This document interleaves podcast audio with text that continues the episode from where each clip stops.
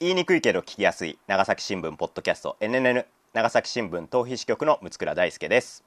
佐世保支社編集部の神村ゆりえです。後藤支局の三代直也です。この番組は長崎新聞の若手社員が紙面の裏側や日常の関心事について語り合い新聞の新しい可能性を追求する音声コンテンツです。よろしくお願いします。お願いします。結構久しぶりですね。はい。久々の収録でございます、はい、新鮮。あのーこの NNN がね、あのー11月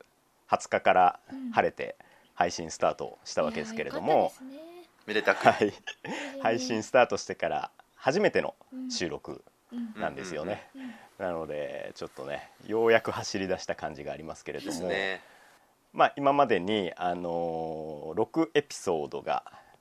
えー配信されているうん。という状態なんですけれども、なんかどうですか？皆さん周りの反応とか。まあ、会社のこう先輩たちがやっぱりまず聞いてくださってるみたいで。うんうんうん 面白いよーって言ってくださったりとか。あとこうあんまり普段話したことないこう本社の後輩からも なんかちょっとカラオケのくだりが面白かったって言われた時はちょっと嬉しいような恥ずかしいような。俺の取材先であの聞いてくれた人とかは、いや神村さんのカラオケを聞いてみたいっていう人は何人かいた、おー。どうしよう。すごい面白そうな人だねみたハーいなドルが上がっちゃってますね。上がってる上がってる。僕もフェイスブックでこう告知したりしたんでそれをこう聞いてくれた人からあなんかこう新聞の裏側、取材の裏側がこう聞けるのは面白いとかっていう声だったりとか関東に住んでる人がいてはいはいはい。その人も聞いてくれてるんですよ、おお嬉しい。ちょっと金見の取材で知り合っている人なんですけどはあはあはあ。聞いてますよってこの前教えてくれてえー、嬉しいですねなんかねこうやってポッドキャストだと全国に伝わるんだなとうんまあいろんな人にね登場してもらえばまた広がりが出てくるのかなと思ってます。はい。で今日はですね、あのーまあゲストをあのー呼んでるんですけれども、まあ前回がね、あのー小瀬さゆり記者に来ていただいて、今回は二人呼んでます。どうぞ。地域ソリューション部の東村亮です。え同じく地域ソリューション部の吉福修斗です。よようこそ。ようこいやーこんにちは。こんにちお世話になりは。ます。今まで編集のね人間しか来てなかったんですけれども、今回初めてあのそれ以外の地域ソリューション部というね部署から2人来ていただきました、ちょっとそれぞれ入社年社歴などの自己紹介をちょっとしてもらっていいですか？では東村さんからお願いしますはい、えー、私は入社10年目で六倉さんと同期です。そうなんです。はい。黄金のコンビ。で、社歴は、えー最初報道部に配属をされて、え2年間記者をして、その後、イベントを企画運営する事業部という部署に5年いまして、で現在の地域ソリューション部に3年いるという形です。なるほどなるほど、なんか趣味とかありますか？趣味は、えー、と三代君と同じでランニングです。いやいやいやいや、この前ねあのマラニックに一緒に出場して。あそうだったんですね。一緒に？長崎新聞社員も結構、へうーん、そうです。参加してその中で、はい。へ77キロごとを歩くという。三代記者は途中でリタイアしたけど。ーリタイアして。東村さんはちゃんと、ね、完走しましたので。素晴らしいです。すごい。はい。まあちょっと僕と同期なんですけどその話はまた後にしておいおい。あの吉福君ちょっと聞いてみましょうか。はい。えー、2018年入社で、えー今3年目です。で、えー最初から、えー現在の地域ソリューション部に所属しています。なんか趣味や特技ありますか、と部屋の模様替えとかはすごく好きです。え？あと、趣味じゃないんですけど、手相が見れます。あ手相が見れる模様替えが好きなえなんじゃあちょっとそういう風水的な観点で模様替えも好きっていう感じなんですか？うん、あ、そうですね。まあ、リフレッシュしたいなっていうのはあるんで。なるほど今のテーマは？今のテーマは、あの、恐竜博物館の開館に合わせて、部屋をジュラ紀っぽくする。ちょっと待ってよ。恐竜博物館の開館に合わせてっていうのもなんかちょっ 野崎のね。と意味わかんないし。どどうやってその恐竜感を出していく？葉っぱとか飾るの？葉っぱも飾りますし、芝も置いたりとか、あ、今、あの、置いてる。いろいろ見積もりを取ったりとか、芝もサンプルを取り寄せたりしてるところ。です。業者じゃんもう見積もりとか。仕事よ仕事部屋の模様替えで見積もりって言葉使わないのよ普通はなるほど。なんかちょっと吉福君の変人の片鱗がじゃあ、炙り出てきましたね、何か。この数分であやばい人だみたいなあの感じがもうね掘りごたえがありそうな感じ出てるんですけれども。であの吉福君は今3年目の、はい。本当に若手も若手ですよね。で東村君は私と入社年が同じで同期ということですね、第1回の時にね盟友東村が言いますけどみたいなことを言った時にね ありましたねそのくだり。カムラさんが尋常じゃないぐらい笑ってるっていう。わ 笑うのよくない。笑うのはよくない。なんかじわるんですよね。あの僕と東村君は一緒の年に入社したんですよ。2011年に入社して、まあ、その時の入社の同期が3人いたんですけれども本当3人とも記者スタートだったんですよねで東村君はもう記者を最初2年ぐらいやってたんですけどそこから先は、えー事業部とか今の地域ソリューション部とかのちょっと出向とは違う部門のお仕事をしているのでもうほとんど絡みがねなかったですもんね同期でね。はい悲しいです。悲しか、本当に悲しかったんですか？不仲説もささやかれて。久々だよねもうなんかこう会うのがねそうですね。この NNN のおかげでうん。あの話す機会が増えましたね。そうそうだね。この10年目にしてようやく交流が本当に。本当に。生まれたみたたな。雪解けまでが。長かったよ。本当に。長かった本当に。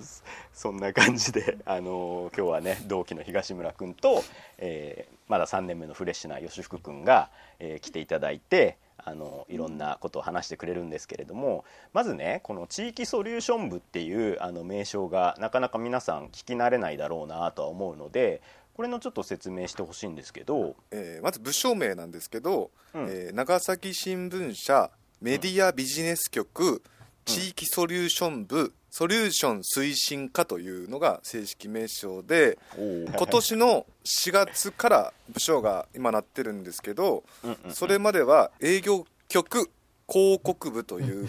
部署で毎日朝刊のあの記事の下に来る広告とか1ページ、えーを使った全面広告と私たち呼んでるんですけどそれをまあセールスをして広告を読者の方にお届けするというのを仕事にしてたんですけど、えーとまあ、いろいろ社会情勢とかあうん。の変わる中で、えーとうん。地域の課題を、あのうん。地域の皆さんと共に解決しようというところで,、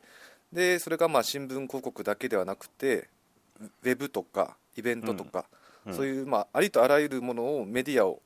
いろんなものを使って、まあうん、地域の課題解決ということでメディアビジネス局地域ソリューション部となっております。なるほどなるほど。地域ソリューション、まあ、ソリューションってね課題解決ということだと思うんですけれどもそれまでは広告のお仕事なんで広告部というふうに名乗ってたんだけれども、まあちょっと新聞広告のまあ情勢だとかあともっと役割を広げていった方がいいんじゃないのかとかそういったまあ諸々の事情もあって今は地域ソリューション部と名称を変えて、まあ、広告の業務は引き続き行いながら、まあ、よりそうねこう広い内容の業務内容で日々仕事に取り組まれているという部署ということですね。名前うん言いづらいですよね、NNN より言いづらいと思ってて。NNN も言いづらいけど 地域ソリューション部もね。ソリューション推進課まで言わないといけないんで。略したらなんて言うんですか？吉育さんどうぞ。地祖部です。地祖部。ほー。地層なるほどね。地祖部地祖部ね。ああ地祖部地祖部も言いにくいな結構。言いづらい地祖部地層部4月に名称がね変わったばっかりなんで社内でもねまだ広告部っていうイメージがね結構あるような感じもするんだけれども4月からは地域ソリューション部と地祖部として、え業務を行っていると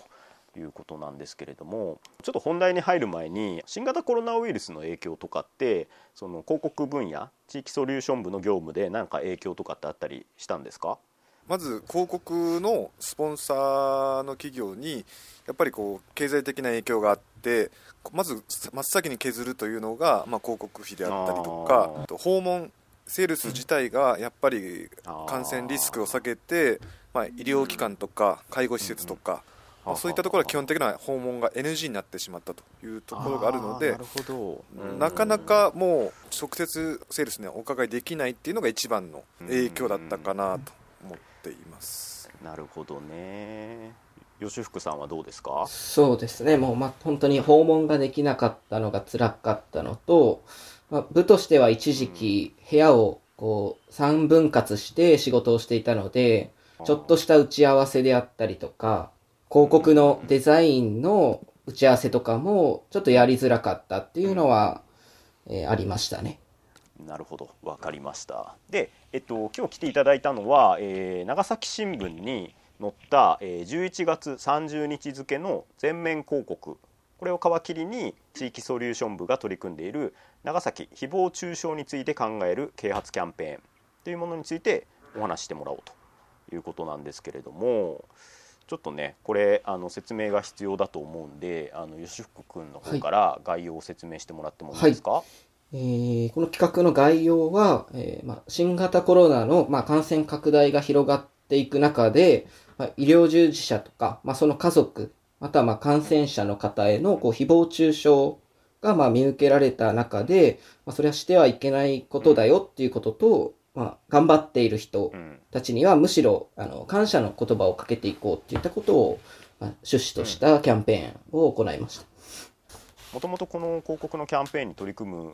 ようになったそのきっかけみたいなのはあるんですか？きっかけは、やっぱり、まあ僕らも営業の行動ってのが制限をされてきた、えーまあ仕事の中で制限されて仕事してたんですけど、まあそんな中でやっぱり医療現場っていうのがまあ逼迫してきていたりとか、まあ一番辛い立場というかこう、頑張っ、最前線で頑張っているのに関わらず、こう何かこう避けられたりとかしているっていう様子を見たとき、見たり聞いたりしたっていうのが、えーあって、まあ、それはこう、なんとか、まあ、新聞社として、こう、救いたいっていうのが、まあ、うん。まあ、一番で、まあ、さらにこう、誹謗中傷をしてたりとか、誰が感染者かとか、特定したりとか、まあ、デマを、うん。を流すことが、うんうんうん。まあ、あやってはいけないことっていうことを、あの、まあ、お互いにこう、認識し合う機運を作れないかっていうところがありまして、他の企画だったんですけど、医師会さんの方に行くことがありまして、県の医師会さん、うんまあ、医療現場の人たちっていうところを自分たちはこうメインでさあの支えていきたいから、そういうキャンペーンだったら自分たちも賛同を今動きたいと思うけど、っていうようなお話をいただいたっていうところがまずの経緯ですね。もともとなんか別の企画を持ってあの県医師会さんの方に、はい。まあ、営業をかけていったら、はい。県医師会さんの方からいや今あの医療現場はもう新型コロナの誹謗中傷だとか、まあ、職員さんのその精神的なストレスとか、そういったものでも大変なんだぞとうんだからそこをもう少しこう広告新聞広告としてこうメッセージを伝えれるような企画だったら、うんまあ、ぜひともやってみたいみたいなそういうこう医師会さん側からの提案があったと。そうですね。はい。でちょっと実際にこの広告をねあの説明していきたいというか見ながら説明していきたいんですけれども、えー11月30日のあの紙面の、えー新聞を開いたら真ん中の折り返しのところもうちょうど真ん中部分にだから2ページ分見開きで、えー一緒になっている広告とそれに、え1枚広告がまあ挟まってるっていうだからページ数としては全部で4ページ分使った広告はいになるわけですよね。で見開きの全面広告が1枚と、えー裏表がある1ページ分の紙面が1枚挟まってるということですね。でこの1枚分の広告の方が、えー裏表に、まあ、写真が載っていて、えー表と裏がつながればっていうこうメッセージがこう書いてあると。で新聞を透かすと裏側に写っている写真と表側に写っている写真が1枚に見えるような仕掛けになっています。これはあの映画の「君の名は」っていう大ヒット映画がありましたけどこれの新聞広告で、まあ、同じような手法が使われていて結構 SNS 上でもねお見かけした人とかいらっしゃると思うんですけれども、まあ、同じような手法で、えー表と裏をこうつなげるような仕掛けになっています。これはなんかどのような狙いがあったんでしょうか？えっと、まあ、君の名はの広告はすごいあの、SNS とかでも発信されて、非常に話題になったっていうところもあったんですけども、まあ、以前から、あの、実は広告、新聞広告の手法の中に、そういう透かすっていうことは、た何度か掲載されていることが、まあ、全国であっていて、例えばこう、元日に新聞広告を照らして、こう、日本へのメッセージとそれがひっくり返して、本日が、1年の始まりですっていうようなことを、こう、両面で見せるような広告であったりとか、まあ、君の名は、すごい直近で話題になった仕掛けだったんですけども、まあ、今回、新型コロナウイルスの誹謗中傷っていうものが、まあ、誰もこう気づかないうちに加害者になる可能性があるんじゃないかっていうところが、まあ、メインのメッセージにありまして、まあ、一生懸命頑張ってるからこそ、誰にでもこう、裏が、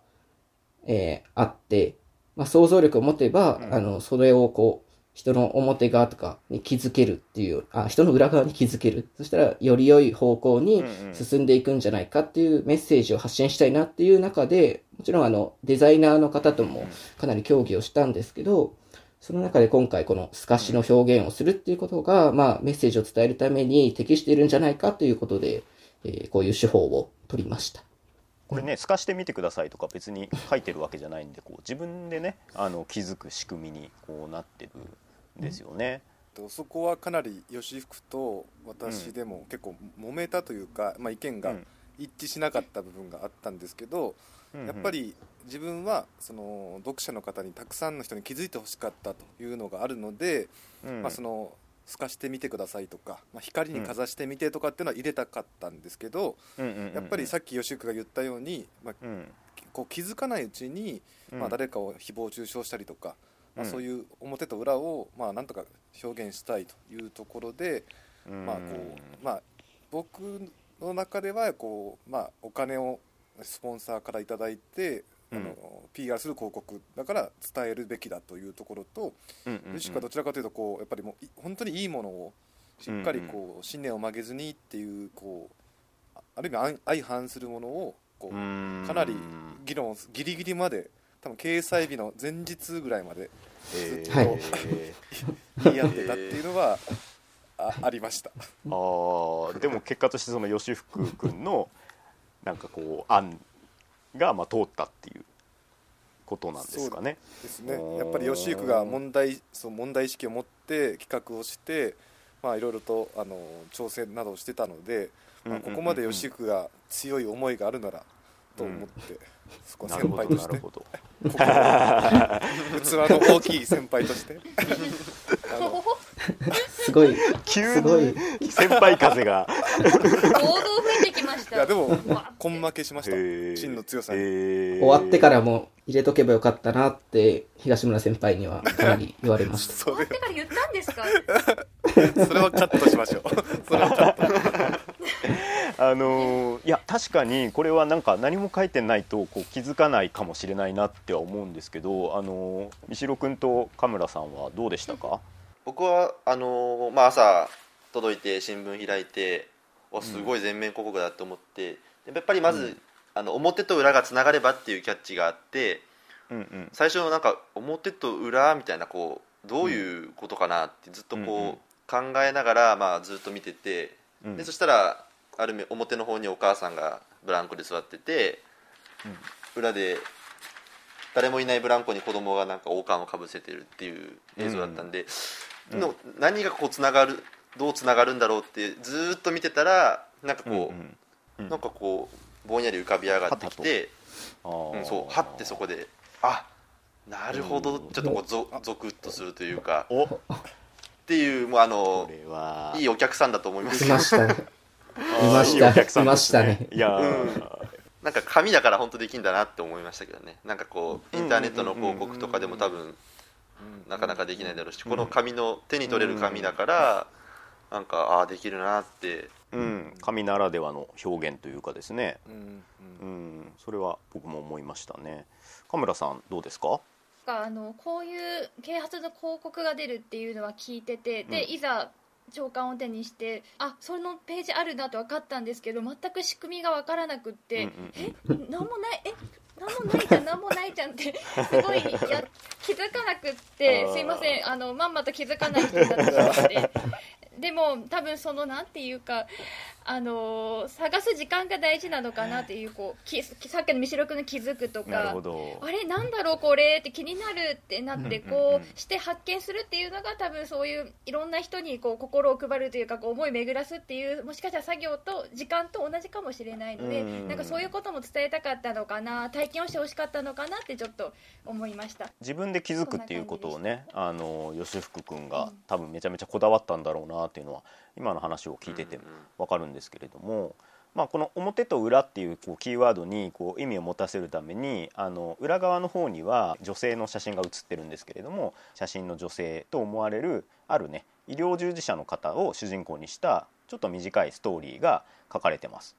でこれちょっと簡単に説明すると、えーこの主人公は看護師の女性の方で、えー夫と、えー娘さんの3人で暮らしているんですけれども、まあ、日々新型コロナウイルス感染のリスクだとかあるいはもう周囲のねあの医療従事者に対する偏見とか中傷とかを、まあ、気にしつつ、まあ、なんとか頑張ってきたと。である休日に、えー娘の元気がないよということに気づいて、まあ、娘さんが言うわけですねあの友達のお母さんが病気になっちゃってみんなその友達と遊んじゃダメって言うんだとで自分はその友達と遊びたいから今から遊んでいいって言うんだけどもこの女性は、まあ、ちょっと娘のことが心配だし友達のママが病気になってみんな遊んじゃダメってそれってって気づいてあの何も言えなくなってしまったとだから自分自身もどこかで感染者を遠ざけている偏見があるんじゃないかということを葛藤するわけですね。でそれからしばらくしてこの同じ娘さんが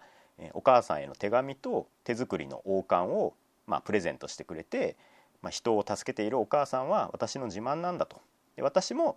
お友達を助けたいから今からその友達に会いに行くねっていうことをお母さんに伝えると。そこでお母さんのこう心の中のモヤモヤが氷解して、えー娘さんを行ってらっしゃいと送り出すと。いうようなストーリーが、まあ、載ってるんですけれどもこのねお話もなかなかこうしみるなと思うんですけれどもこれはなんかどんな風にできていったんですか？もともとのストーリーが看護師のこう娘が学校でこう偏見や、偏見とか、まあ、誹謗中傷を浴び、浴びていて、まあ、いじめられているような状態。うん。で、それを家族の絆で私たちがなんとか乗り越えていけるっていうような、こう、ストーリーになっていたんですけども、これじゃこう、うんうん。せっかくの両面使ってる意味とかが伝わってこないんじゃないかっていうことをまあ言われたのと、まあ僕の中でも確かにそうだなって思って、ただ、それをどうやったらそれを表現できるのか全くわからなくて、なかなか最適解はい。が見つからずに、でもっともともとのストーリーはこの看護師の娘さんが学校でその偏見にさらされてしまうっていう結構ハードな話だったんですね。さっき吉く言ったように、まあ、うん。表と裏っていうのが表現したいものと異なっていって、うんまあ、ただのこう医療従事者の親子の絆の物語というふうにうんうん。なってしまっていってですね、うん。そのい医療従事者にエールをっていう側面と、感染者とその家族とか、あのそういう本当誰だってあのなるあのコロナになる可能性があってもう本当みんながみんな思うっていうのをうんうするための表と裏にはやっぱりなっていなかったので、どうしたらいいのかなというところで、えっとまだ私も正直うまい案が見つからなかったんですけど別の、まあ、そういう記者経験がある先輩が、まあ、地地域ソリューション部たくさんいるので、皆さんに相談をする中で今の案になったというか今回の物語でいうと医療従事者がその誹謗中傷する側になるかもしれなかったっていうのが一番の、うん。やっぱりそういうリスクを背負ってあの、うん。仕事をしている人ですら、やっぱり自分の,、えの身の回りのことで精一杯になったりとか、悩ん悩んで悩んでっていうところで、やっぱりりそれがこう子供の純粋な心に気づかされるっていうのがそのまあ表と裏のハッとするっていうのにもすごい近いのじゃないかなというので、あのまあ、そういうヒントを先輩から教えてもらってよそれこそ吉福と夜いろいろ意見を交換しながら、えっと、正直2日前ぐらいに大枠ができました。ギリギリまで悩んだっていうことギですよね。リギリまで。これ新型コロナに限らずこういろんなその差別意識とか偏見とかってこう自分の中にもそういう意識があるんだってことを自分で気づくしかなくなる方法ってないと思うんですよね。だからその誹謗中傷やめましょうみたいなこう当たり前のスローガンで終わらせずにこうみんながこう誹謗中傷の加害者になる可能性があるんだとそういう気づきをなんかこうストーリーとあのこの裏表のビジュアルでこう見せているのがすごいよくできてるなって思ったんですけれどもでこの裏表の、あの広告ともう一つその見開きの広告があるというふうに、あのお伝えしたんですけれどもこの見開きの方には、えーおそらく娘さんがこう作ったと思われる手作りの王冠の写真とこの周りに、えー協賛してくれた県内企業100社のロゴが掲載されています。これ100社集めるのも結構大変だったんじゃないですか？これはめちゃめちゃ大変でした。ねうん。よしゆくね。あのーまあただですら今コロナ禍でやっぱり広告の営業が厳しい中、あうん。の実は我々あのお正月にですね新年号といって、えうんうん1年で一番こう、まあ、お正月の広告って、まあ、新聞ってすごい分厚くてうん広告とかチラシが載ってると思うんですけど、うん。その営業も一番の書き入れ時というかあの真っ只中の中にほこの100社というのがおそらく多分、うん。聞く限りは100社集めた企画っていうのは、なかなかないというあか多多分その中でこうやったというのはかなり正直ききつくて 吉福が毎日こう元気がなくなっていく感じがすごい。まあ、3年目のねあのまだまだ駆け出しの広告マンとしてこの100社を集めるっていうミッションもね結構大変だったんだろうなとも思うしでもこれはやっぱ100社はこだわりがあったんですよね。そうですね実際これってあのビジュアルで言うと通常ロ,、ロゴって下の方にずらっと並べるのが我々の中では基本なんですけど、えっと真ん中の写真というかビジュアルをうん。円をかく囲むようにしてこれを100社のロゴで囲んでるんですけど、これはあの、まあ、あ表と裏がつながればとかみんなの思いがつながるっていうところで、あの協賛者のロゴでその思いを、うん協賛者をつなげてこのうん。キャンペーンを伝えたかったっていうところなると、ほどなるほど。でやっぱり一番100社にこだわったのは、うんまあ、県内のいろいろな企業、団体がこの問題を自分事として捉えているというのをやっぱり読者に伝えることであの、うん。まあ、自分の知ってる企業がとか自分が働いてる企業がそのこの問題をしっかり考えてるんだよっていうのを、まあ、一番伝えたとこだったので、まあ、吉幾とも絶対100社はあの下回らないようにっていうのはもう最初に約束をしてもう2人で頑張ろうと。まあ、もちろん皆さん協力してくれるんですけど、うん。やっぱり企画メイン担当サブ担当としてはっていうのはうんうん。かなり、ね、こう見切り発車をしてしまったところもあった。な 今後このキャンペーンはなんかどんな風に展開していくとかって考えたりしてるんですか、はいえっとまあ、キャンペーンと歌っているので、あと、えーポスターの方を作ってまして、県内全域の医療機関に、えーポスターが配配布されるので、そこでの掲示をお願いしているのと、行政機関の方でも配布をご協力いただいていて、あとはポスターの方にもロゴを掲載しているので、ご協賛いただいた企業様の方でも貼っていただいたりとか、ツイッターの方でも、えーはいはい。誹謗中傷がやっぱり SNS で起きているっていうところもあって、えーそのポスターの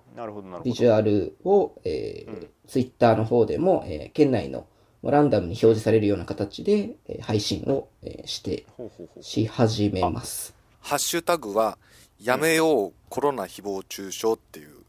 うん。ハッシュタグをつけて拡散をしてもらえればなという。この番組がね配信される頃にはそういったツイッターもね、えー広告が始まっているかもしれないので、まあ、見かけた方とかはこうリツイートしてもらったり、まあ、ご自身のツイートに紐付けてもらったりしていただければいいのかなとは思います。どうですか？あの三代さん神村さんは